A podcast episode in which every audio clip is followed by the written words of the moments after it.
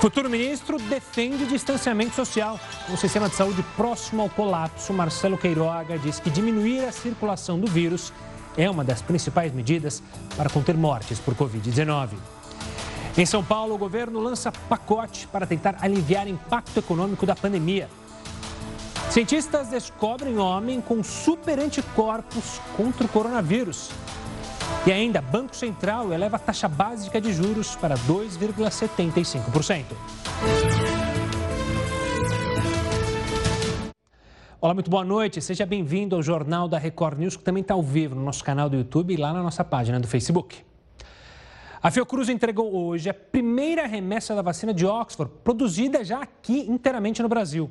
500 mil doses foram enviadas ao governo federal. Até sexta-feira, outras 580 mil doses devem ser entregues.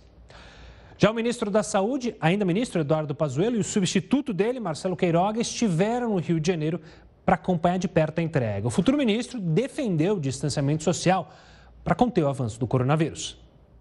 Esse impacto desses óbitos que estão aí, é, nós conseguiremos reduzir com dois pontos principais. Primeiro, com políticas de distanciamento social própria que, que permita diminuir a circulação do vírus.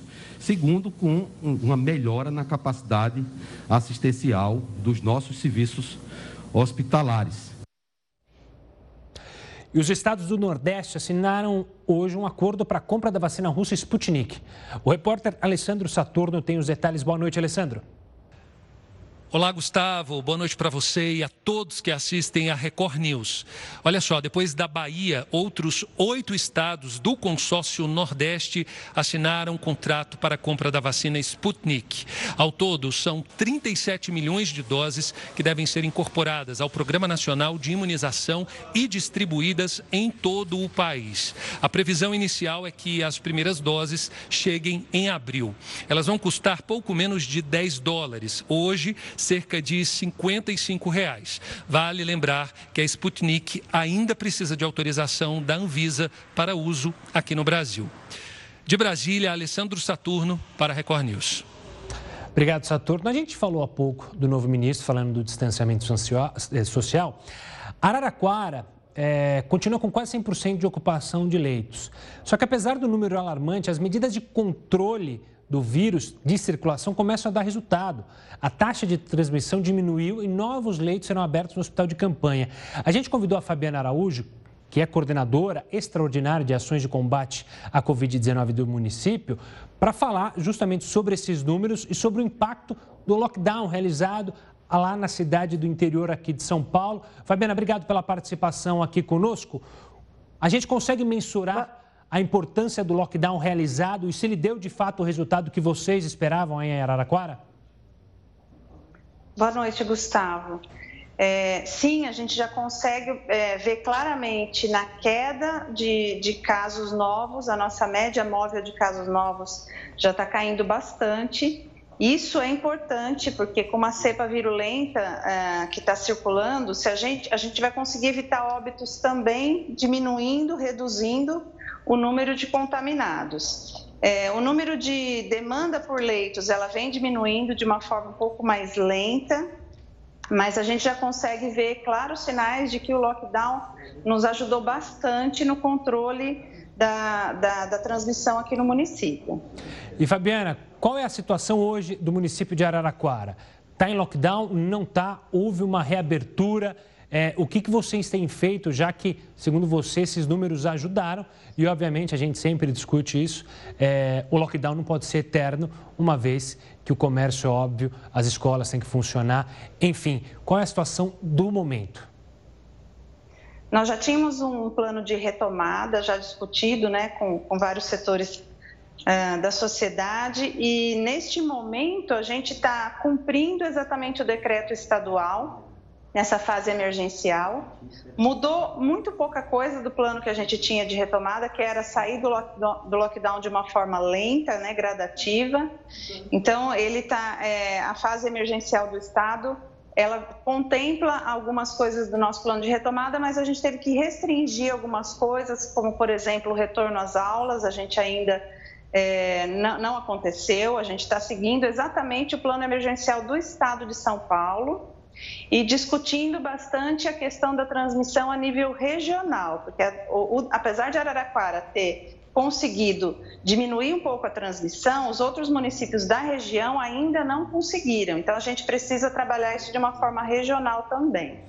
E Fabiana, você mencionou na sua resposta justamente é, a fala, a conversa com setores da sociedade para o lockdown. Como foi esse ajuste para justamente setores importantes do comércio, é, enfim, de entender a necessidade do lockdown e não se opor a essa iniciativa da prefeitura? Olha, a gente tem procurado trabalhar com bastante transparência nos dados que nos chegam, tanto em termos de número de contaminados, casos novos, os óbitos. Se a gente mostrar a real situação para os nossos gestores e para a sociedade, a gente vai conseguir uma maior adesão.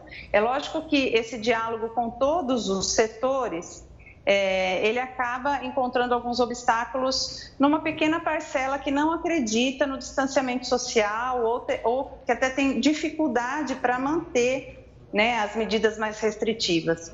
É, obviamente, essa crise sanitária ela atinge primeiro o setor da saúde, mas ela está atingindo todos os setores. Então, a prefeitura procura manter esse diálogo é, semanal, muitas vezes até mais, é, mais frequente do que isso, demonstrando os dados, mostrando o que é possível ser feito, o que não é possível flexibilizar de forma alguma, porque a gente precisa muito conseguir adesão de todos os estratos da população, todas as comunidades, microcomunidades, sociedades. Para a gente, o diálogo com toda essa população tem sido bastante importante. Fabiana, vou pegar outro trecho também da sua fala para te fazer uma pergunta. Você falou sobre a situação da região de cidades próximas a Araraquara, que também sofrem com a pandemia, mas não fizeram lockdown. Como tem sido essa conversa entre as prefeituras sobre uma tomar uma iniciativa, que é o caso de vocês em Araraquara, e as vizinhas não tomarem essa iniciativa e, obviamente, é, morador de uma cidade pode parar em Araraquara e vice-versa, trazer, movimentar é, o vírus. Como isso tem preocupado vocês do centro de contingência? Olha, é uma preocupação, uma preocupação, bastante grande, porque como a regulação de leitos ela é regional, no momento em que a Araraquara conseguir demandar menos leitos, que a gente ainda não conseguiu de uma forma é, mais acentuada, a regional vai estar demandando pelos nossos leitos. Então, a gente precisa trabalhar de uma forma conjunta. Existe uma reunião de prefeitos, que ela é feita periodicamente e o DRS, que é o Departamento Regional de Saúde, promove também as reuniões das vigilâncias em saúde. Então essa conversa ela é frequente, é muito difícil conseguir um movimento num sentido só, até este momento não foi possível. Então quando a Araraquara é, decretou o lockdown, a gente até relutou bastante em usar essa palavra, em adotar uma estratégia assim. A gente só realmente adotou porque não tinha outra saída. Poucos municípios vieram no mesmo movimento, né? Então agora a gente está vendo que realmente os demais, essa onda que repercutiu aqui de transmissão dessa nova cepa, ela está ecoando nos demais municípios. Isso tá, está nos preocupando bastante. Hoje já conversamos com o prefeito, é, conversamos com a diretoria também do DRS para que algumas ações sejam é, motivadas aí a nível regional de uma forma é, conjunta, né? A gente precisa trabalhar de uma forma conjunta porque nenhum município está isolado e, e a, a, demanda por leitos, que é a nossa maior preocupação, que é o caos hospitalar, ele vai acontecer porque a regulação de leitos ela é regional. Então é muito muito importante, nos preocupa bastante essa movimentação, o sentido dessa movimentação e as medidas adotadas nos municípios que nos cercam por aqui também. Fabiana Araújo, obrigado pela participação aqui conosco, explicando como é que foi o lockdown é, em Araraquara e dando detalhes sobre os números, o resultado dessa iniciativa tomada pela Prefeitura de Araraquara. Um forte abraço e até uma próxima, Fabiana. Vamos falar de outra cidade do interior de São Paulo, Serrana, que você sabe bem, está prestes a alcançar a meta de vacinar toda a população adulta contra o coronavírus. Só lembrando que o município foi escolhido pelo Instituto Butantan para sediar o Projeto S. O objetivo é analisar o efeito da vacina numa população inteira. Ansiedade para tomar a segunda dose da vacina. Então, tem que se prevenir, né?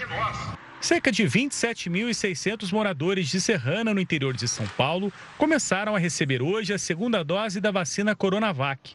Eles representam 97% do público inscrito que já tomou imunizante na primeira etapa do Projeto S, desenvolvido pelo Butantan. A cidade tem 45 mil habitantes. O estudo incluiu os maiores de 18 anos que não tenham doenças e, no caso de mulheres, que não estejam grávidas. A gente estava no começo pedindo assim, pretendendo que se conseguisse vacinar 80% da população, já seria um efeito muito bom, assim, um, um, realmente um resultado muito legal. E a gente superou muito, na verdade. Isso aí gente conseguiu uma cobertura de primeira dose de 97% da população adulta. O estudo do Butantan em Serrana é pioneiro no mundo para avaliar o efeito da vacina contra o coronavírus em toda a população adulta de uma cidade. Os primeiros resultados devem sair em maio. Quando a gente não consegue analisar os dados e mostrar que tem um, impacto, que a gente acredita que tenha, mas a gente precisa mostrar com dados, não dá para a gente parar o uso de máscara e distanciamento social e álcool gel. O diretor do Instituto Butantan, Dimas Covas, esteve em Serrana para iniciar a segunda etapa do Projeto S. A percepção da importância da vacina aqui em Serrana se refletiu no Brasil inteiro e isso ajudou e vem ajudando a que a população entenda que a vacina, nesse momento, é uma arma importante no combate à epidemia.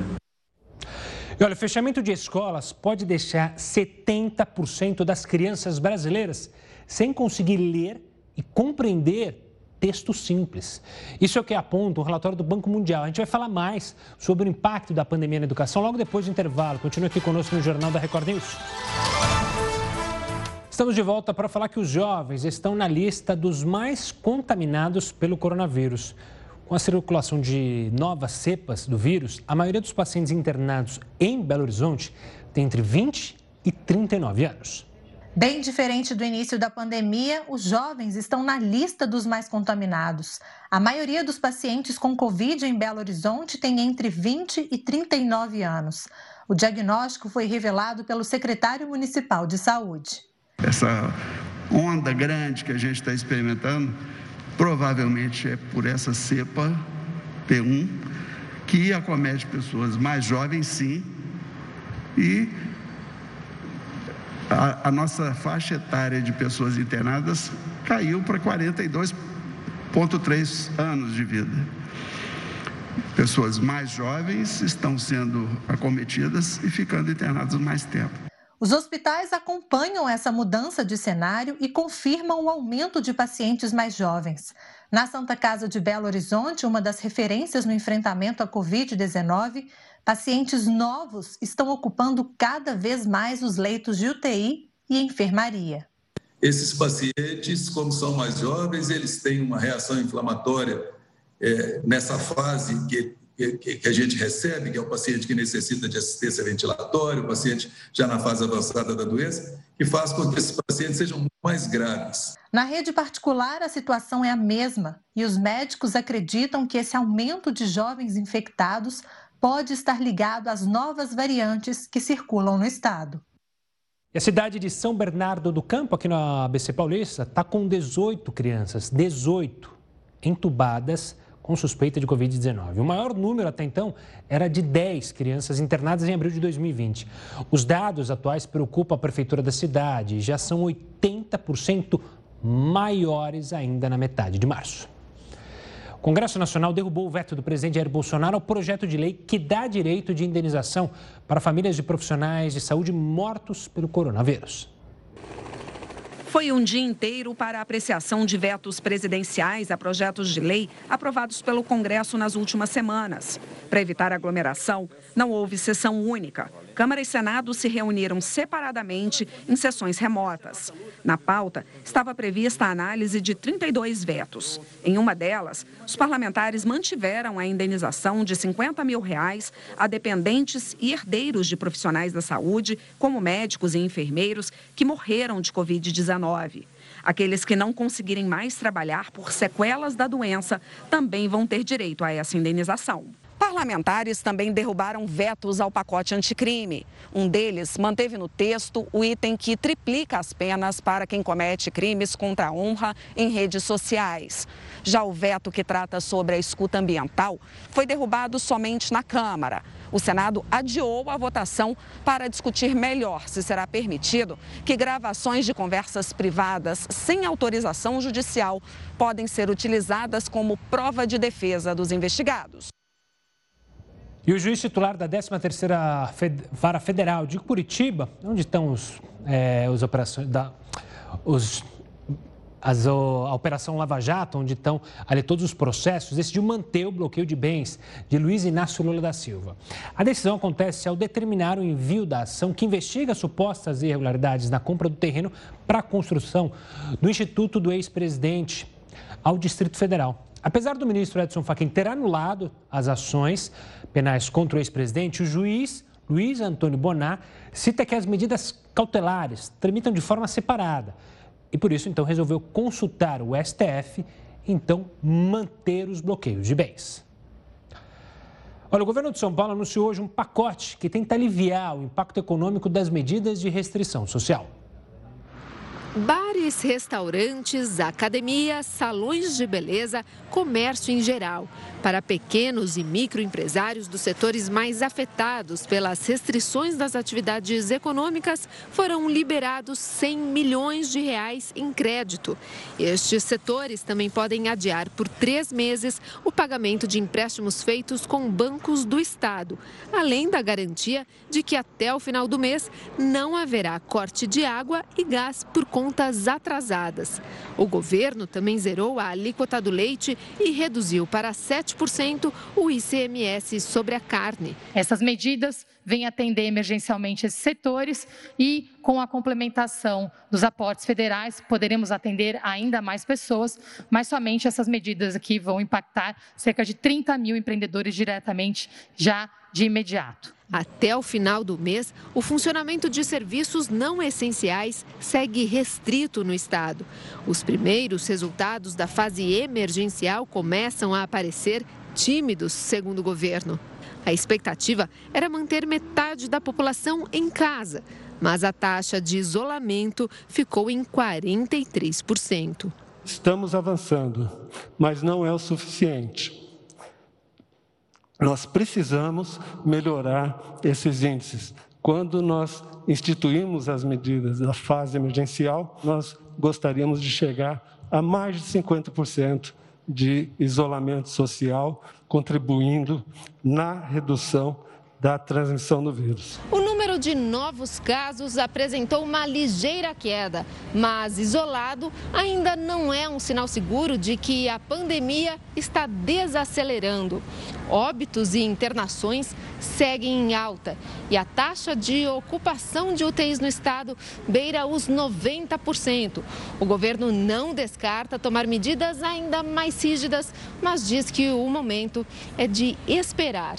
Nós estamos fazendo um monitoramento diário, é, estamos é, encontrando resultado nas últimas medidas que foram implementadas. Então, agora precisamos aguardar é, os próximos dias o fechamento prolongado das escolas por causa da pandemia pode levar o Brasil a ter 70% das crianças do ensino fundamental sem conseguir ler e compreender um texto simples. É o que aponta pelo menos um relatório do Banco Mundial. A região da América Latina e Caribe é uma das que mais preocupa, já que pode ter um dos maiores aumentos absolutos de pobreza de aprendizagem em todo o mundo. No Brasil, antes da pandemia, a situação alcançava 50% dos alunos, mas a suspensão das atividades presenciais por até 13 meses pode levar esse número a 70%. A gente conversa agora sobre essa situação com Ivan Gontijo, que é coordenador de políticas internacionais. Ivan, obrigado pela participação aqui conosco para falar sobre esse assunto. Ivan, é... o país, o Brasil em específico, foi um dos países que manteve o maior número de dias letivos fora da escola. Diferente de outros países que conseguiram ainda manter as aulas presenciais, nós aqui definitivamente não conseguimos. Na sua avaliação, isso foi o maior erro, já que vários setores, seja o comércio, seja a indústria, funcionavam, as escolas não. Talvez este tenha sido um dos erros primordiais na nossa no nosso cuidado com a educação é, dos alunos brasileiros? Boa noite, Gustavo. Um prazer falar com, com vocês. Infelizmente, sobre um tema tão, tão triste quanto esse, né? Que é esse relatório mostrando as possíveis perdas de aprendizado da, das crianças brasileiras, né? Essa questão que você coloca é muito importante, porque o que, que a gente observou? Que o Brasil foi um dos países que ficou com as escolas fechadas por mais tempo, né? Então a escola foi muitas vezes a primeira a fechar e a última a reabrir, né? Essa estava sendo a lógica, sendo que as evidências mostram o, justamente o contrário. As escolas têm que ser o último lugar a ser fechado e o primeiro lugar a ser aberto, por conta da importância da escola e do impacto que o fechamento das escolas tem para os estudantes, principalmente para os estudantes mais vulneráveis. Né? Hoje é, é, mais complicado a gente falar de, de reabertura das escolas com esse recrudescimento da pandemia. Né? Então, o que nos parece, fazendo uma análise é, um pouco do, do que já passou, é que existia um, uma oportunidade ali de de reabrir as escolas, principalmente é, no segundo semestre do, do ano passado, né? E, e, muitas redes não fizeram isso, principalmente por conta das eleições municipais, ou seja, foi sendo postergado para as próximas gestões.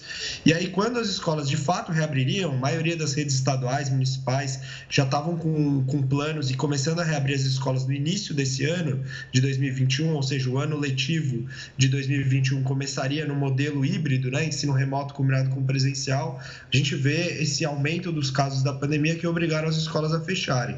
Então, sem dúvida, isso foi um impacto e o que é importante ficar de lição é as escolas têm que ser as últimas a fecharem e as primeiras a reabrirem. Quando a pandemia der um pouco mais de trégua, a gente conseguir é, uma situação um pouco mais tranquila, importante já voltar com essa discussão de reabertura das escolas, porque os impactos do fechamento das escolas são cruéis e gigantescos. Exatamente sobre esse ponto, Ivan. Óbvio que não dá para abrir agora, você mesmo mencionou, a gente tem uma situação muito mais complicada do que meses atrás, mas não é o momento da gente já olhar para como será feita a reabertura das escolas, ou seja, já há uma movimentação, você sente que há movimentação entre as autoridades da, de secretarias municipais, estaduais, próprio Ministério da Educação, para se preparar para essa volta quando houver a possibilidade e ser justamente o primeiro setor a voltar a funcionar? Perfeito. Eu acho que tem duas discussões. Uma discussão é do como e outra discussão é do quando, né? A discussão do quando é uma discussão que tem que ser feita em diálogo com as autoridades sanitárias e dependem do, dos números da pandemia, né? Então, quando é difícil a educação simplesmente responder, mas o como a educação consegue responder, ou seja, planejar muito bem esse retorno, é, garantir que os protocolos sejam cumpridos, formar os profissionais, garantir que as escolas estejam equipadas com todos os equipamentos necessários de proteção individual. Ou seja, tem uma série de ações que tem que ser feitas previamente às escolas reabrirem, né? A gente sabe que se essa reabertura for feita de uma forma atabalhoada, sem planejamento, sem monitoramento, a chance de dar errado é muito maior. Então, o que a gente observou? Que no ano passado, muitas redes construíram bons planos de retomada, bons protocolos sanitários. A gente tem um exemplo da rede estadual de São Paulo, por exemplo, que construiu um plano de retomada bastante robusto.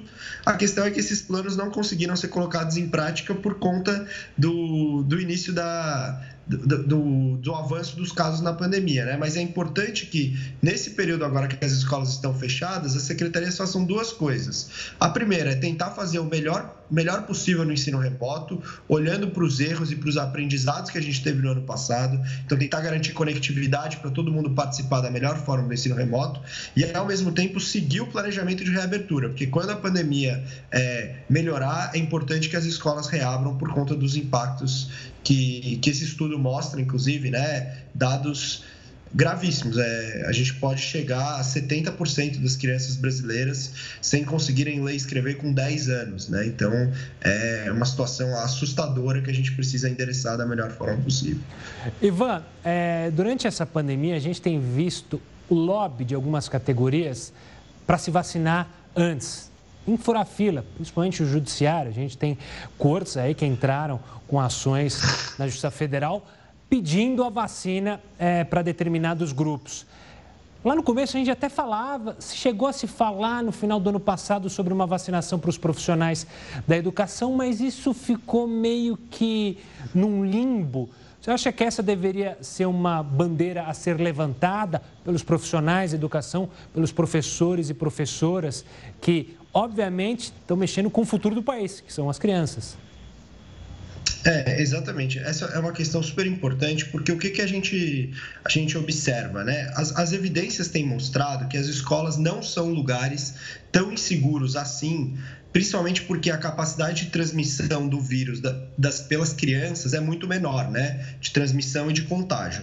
Mas a gente sabe que a escola não é feita só de crianças, né? A gente tem os professores, o diretor, os funcionários. Então, esses profissionais que estão na linha de frente, que, que com razão muitas vezes é, expõem sentimentos de medo, porque é, não, não confiam muitas vezes nos planejamentos, ou chegam nas escolas, não recebem os equipamentos de proteção necessários, não veem que os, que os protocolos estão sendo cumpridos, esses profissionais precisam ser protegidos. Então, tem duas formas da gente proteger esses profissionais. O primeiro é garantir que os protocolos sejam cumpridos da melhor forma possível, então, garantir que as escolas tenham os ambientes ventilados, sanitização constante, todos os protocolos necessários têm que ser cumpridos que isso é, diminui o risco. E, ao mesmo tempo, conseguir que os professores, principalmente aqueles que são do grupo de risco, né? A gente sabe que é, tem professores que com, com uma série de comorbidades que a gente não pode colocar esses professores a qualquer custo nas escolas. Então, garantir uma priorização, principalmente para os professores que são do grupo de risco na, na fila da vacinação, é muito importante. Esse tema ganhou bastante força agora no início do ano. Tiveram alguns avanços do ponto de vista é, dos professores serem incluídos em alguns estados no, no, nos grupos mais prioritários, mas a gente sabe que é, é uma medida que ainda precisa ganhar ainda mais força, porque a gente não quer que, que as escolas se tornem é, lugares perigosos. Né? A gente quer claro. proteger todo mundo e garantir que o retorno ocorra da melhor forma possível. Então, vacinação é importante para todo mundo, principalmente para o grupo das pessoas que estão mais expostas, como os professores. Ivan Gontijo, coordenador de políticas internacionais do Todos pela Educação, obrigado pela participação aqui conosco para falar sobre um tema super sensível e importante para se debater e essa retomada dos alunos para as escolas, senão a gente vai ficar muito para trás na educação no país. Obrigado, Ivan. Até uma próxima. Bom, os recordes dos números de mortes por coronavírus e o aumento da taxa de transmissão fizeram com que o brasileiro se tornasse, veja só, um dos turistas mais rejeitados do mundo.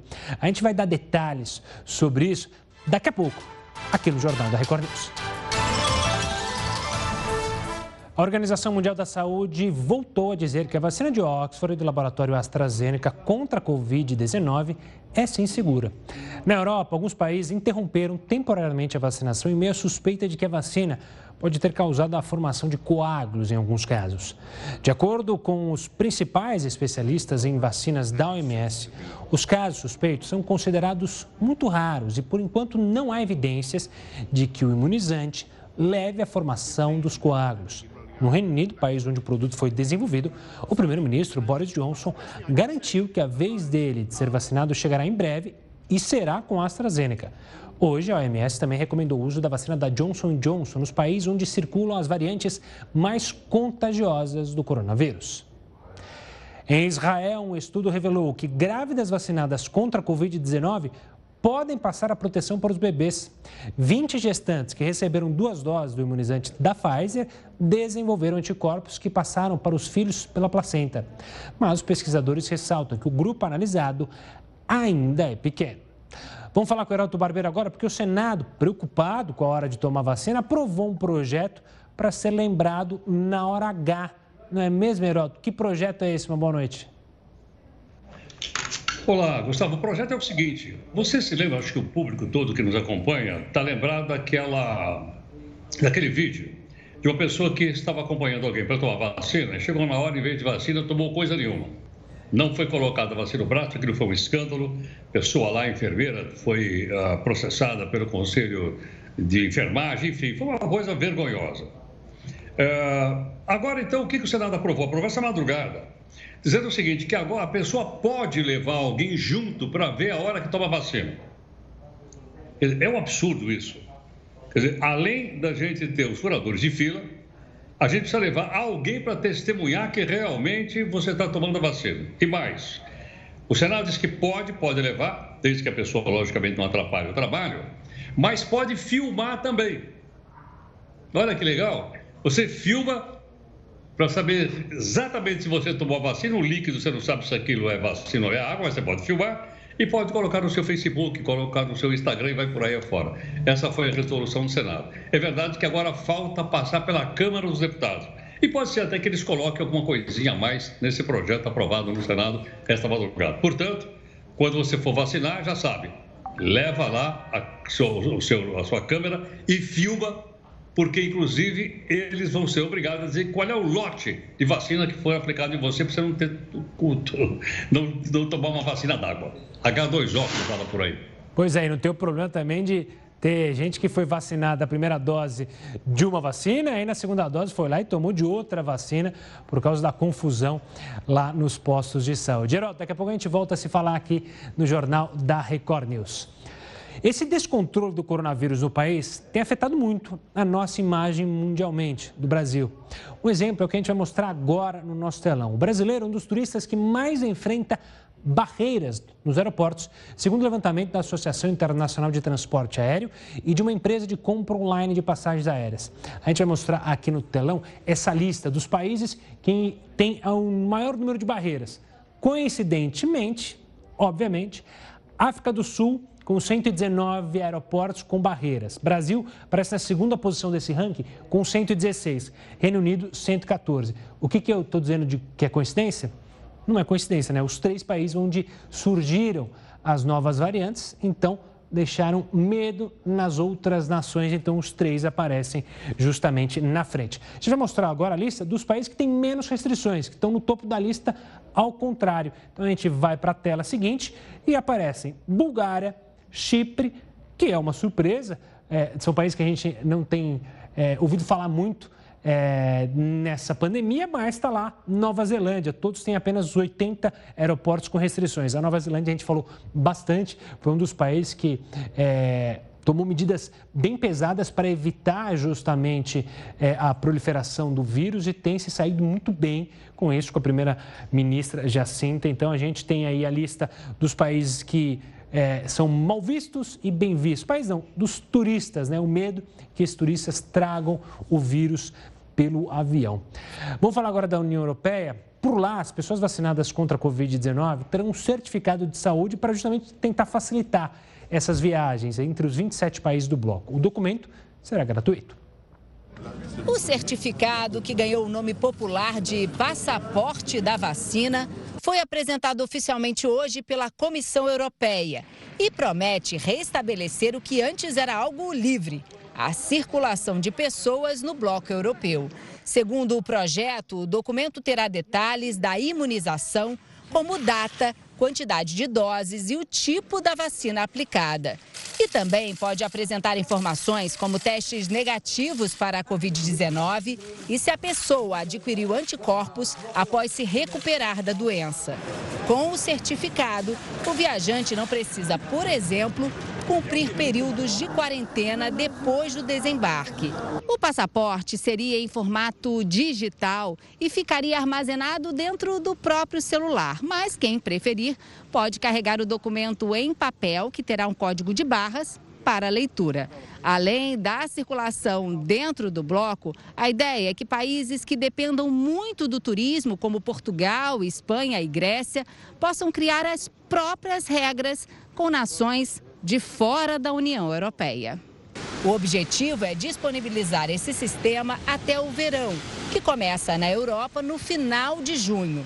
Na Espanha, o setor de hotelaria e turismo está animado com a possibilidade de reaquecimento das atividades.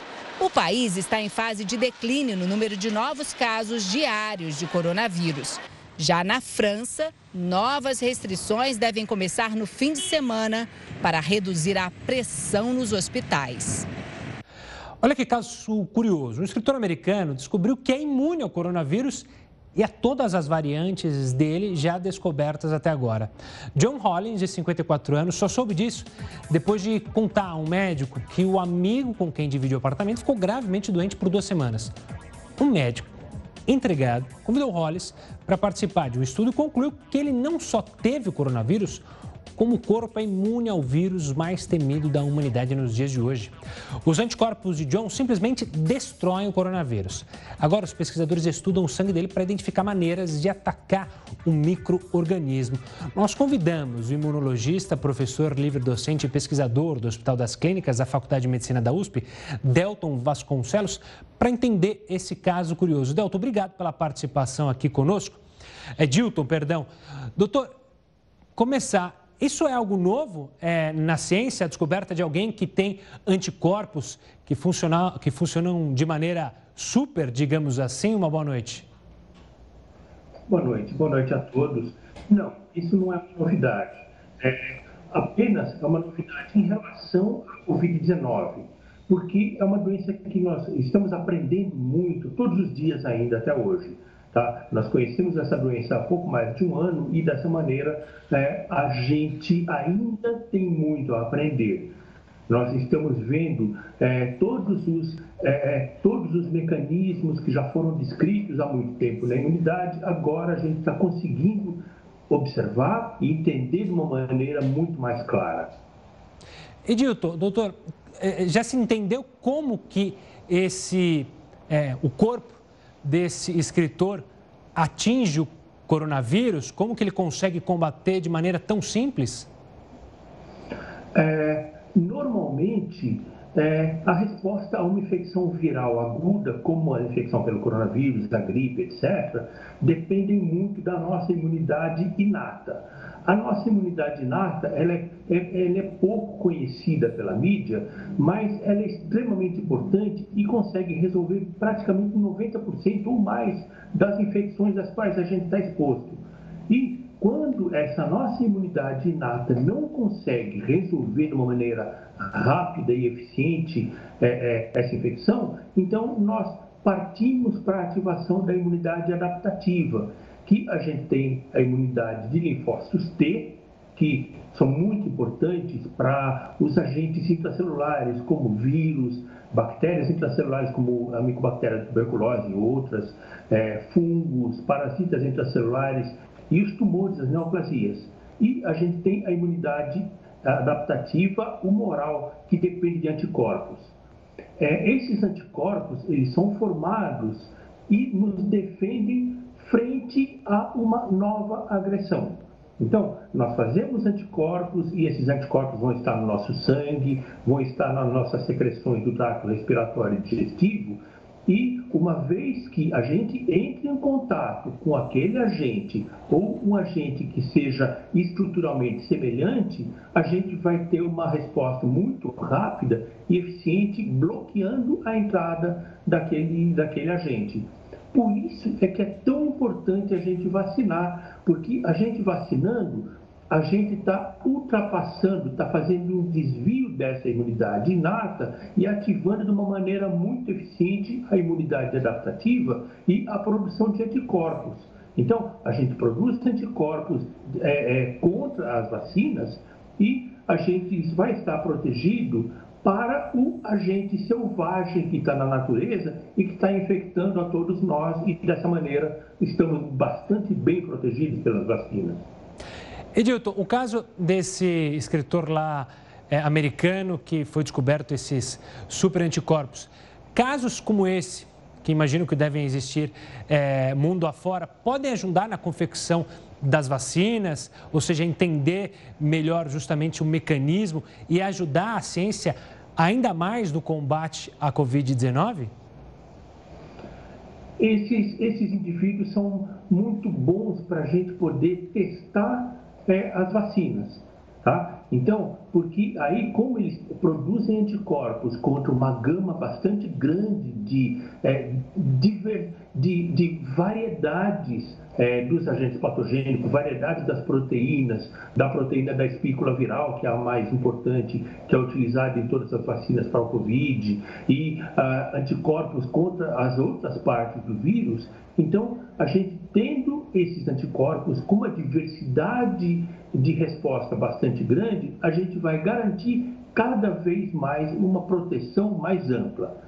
Então, com uma proteção ampla gerada por uma vacina que consiga gerar uma, uma quantidade bastante grande e de grande diversidade de anticorpos em grande parte da população, isso vai ser muito importante, porque vai ser uma vacina mais eficiente e que vai conseguir bloquear melhor é, é, os agentes patogênicos.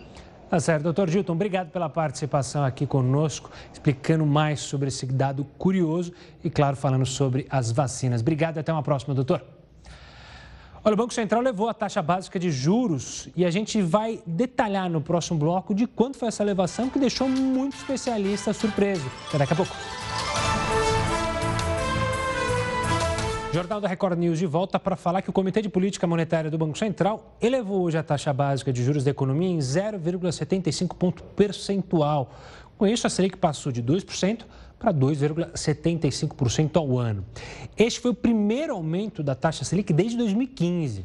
Analistas do mercado prevêem que a taxa continue aumentando, terminando em 2021 em 4,5% ao ano e 2022 chegando a 5,5% ao ano. Com o novo aumento, a expectativa de inflação do mercado continua acima da meta central deste ano de 3,75%.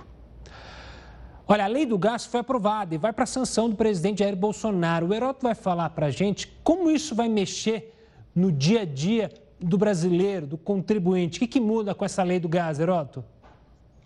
Olha, uh, Gustavo, vou dizer já, só um detalhe. Fui pego de surpresa com esse aumento de 0,75 na, na Selic. A gente conversou ontem, né, Heroto? Falando que ia ser 0,5, mas surpreenderam a todos.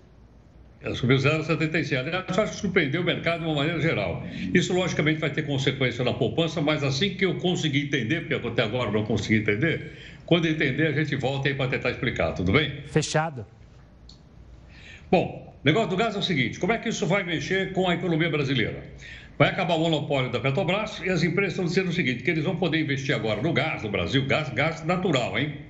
Gás natural. 60 bilhões de reais e vão poder criar 4 milhões e meio de emprego, o que realmente é uma notícia muito boa no setor da macroeconomia. Agora quero saber o seguinte, no meu bolso, na minha, na, na minha, meu salário, como é que isso pode, isso pode refletir?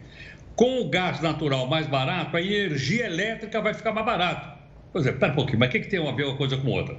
É que quando falta água, o pessoal liga a térmica, que é mover o motor movido a gás, gás natural. Se ele ficar mais barato, a energia elétrica também vai ficar mais barato, o que é uma boa notícia, sem dúvida alguma.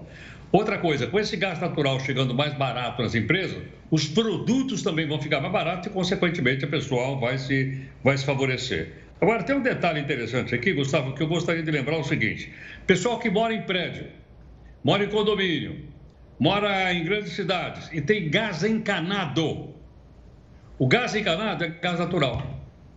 Então, para essa turma, vai ver uma boa, porque você vai pagar o gás mais barato. O gás encanado é gás... Tanto que quando você pega um fogão que é de, é de gás natural, você vai passar para bujão, você tem que trocar os bicos lá, porque a pressão não é a mesma.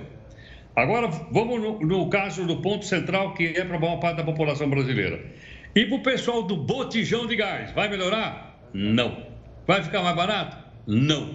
Porque esse botijão de gás é o GLP, é o gás liquefeito de petróleo que vem de fora do Brasil no navio tanque, é colocado dentro do botijão e, consequentemente, como você sabe, o preço, além de ser internacional, o dólar está muito caro. Então, não vai melhorar para gás de botijão, vai melhorar para o gás natural, que é realmente é um grande avanço aí para a infraestrutura do nosso país. Vamos ver se a coisa toca nesse sentido. Boa, Heroto. Até daqui a pouco. Bom, vamos falar agora da tempestade de areia que começou na Mongólia e se espalhou por cidades chinesas. A gente vai falar com a correspondente na Ásia, Silvia Kikuchi. Bom dia para você, Silvia. Quais regiões já foram afetadas? Olá, Gustavo. O norte da China e a capital Pequim são as mais atingidas. A névoa laranja cobriu as cidades e a visibilidade foi reduzida para aproximadamente 100 metros. Essa é considerada a pior tempestade de areia dos últimos 10 anos. Autoridades acreditam que a poeira vai diminuir gradualmente ao redor de Pequim, além das cidades de Tianjin, Hebei e áreas próximas até quinta-feira. Especialistas acreditam que a formação de tempestades de areia como essa estão ligadas ao aquecimento global. Gustavo? Obrigado, Kikuchi. E olha, com as medidas de restrições ainda mais rigorosas das últimas semanas, surgem dúvidas para quem está atuando no mercado de trabalho. a expectativa é de uma nova medida de manutenção de emprego. A nova rodada do programa que permite às empresas cortarem jornada e salário e suspender contratos de trabalho ainda está sendo estudada pelo Ministério da Economia. Mas o governo federal tem recebido informações de que a maior demanda do novo programa de preservação da renda e do emprego virá do setor de serviços. Nesse momento, aqui no estado, na Rio Grande do Sul, a gente tem a bandeira preta, então, para o segmento de serviço, né, que é os escritórios de advocacia, é, você tem que trabalhar presencial até 25%. Então, a maioria está trabalhando home office. É, ocorre que nem toda função ou nem todo funcionário tem a condição ideal para trabalhar de casa. A estimativa é que cerca de 3 milhões de acordos sejam firmados em 2021 em todo o país, entre patrões e trabalhadores nas duas modalidades que foram criadas para proteger os empregos. Desta vez, o programa deve ter duração de quatro meses. No ano passado, o fechamento total das atividades gerou muita procura pelos acordos. A medida alcançou cerca de 9 milhões de trabalhadores. E os empresários também usaram os recursos para minimizar o impacto na folha de pagamento. Em 2020, a gente utilizou o programa realmente para assegurar o máximo de empregos de, possíveis né, ali na empresa, até porque a empresa precisava manter a sua mão de obra o cenário ele era momentâneo, ninguém sabia como é que ia ser os próximos meses. Então, de fato, havia uma análise da folha e aí enquadramos o, é, nove funcionários, né? E esses funcionários permanecem até hoje. Agora, o mercado de trabalho vive a expectativa da liberação do programa. Enquanto uma decisão definitiva não é tomada sobre o assunto, a preocupação com o futuro é constante. Esse ano, é, a gente tem um cenário de agravamento da pandemia e que preocupa bastante o empregador, não só o empregador como o funcionário, porque gera um clima de instabilidade enorme. E essa edição do Jornal da Record News fica por aqui, mas claro que você vai seguir muito bem informado. Agora com o News das 10 é Manuela Caiado. Manuela, um ótimo trabalho para você. Tchau, tchau.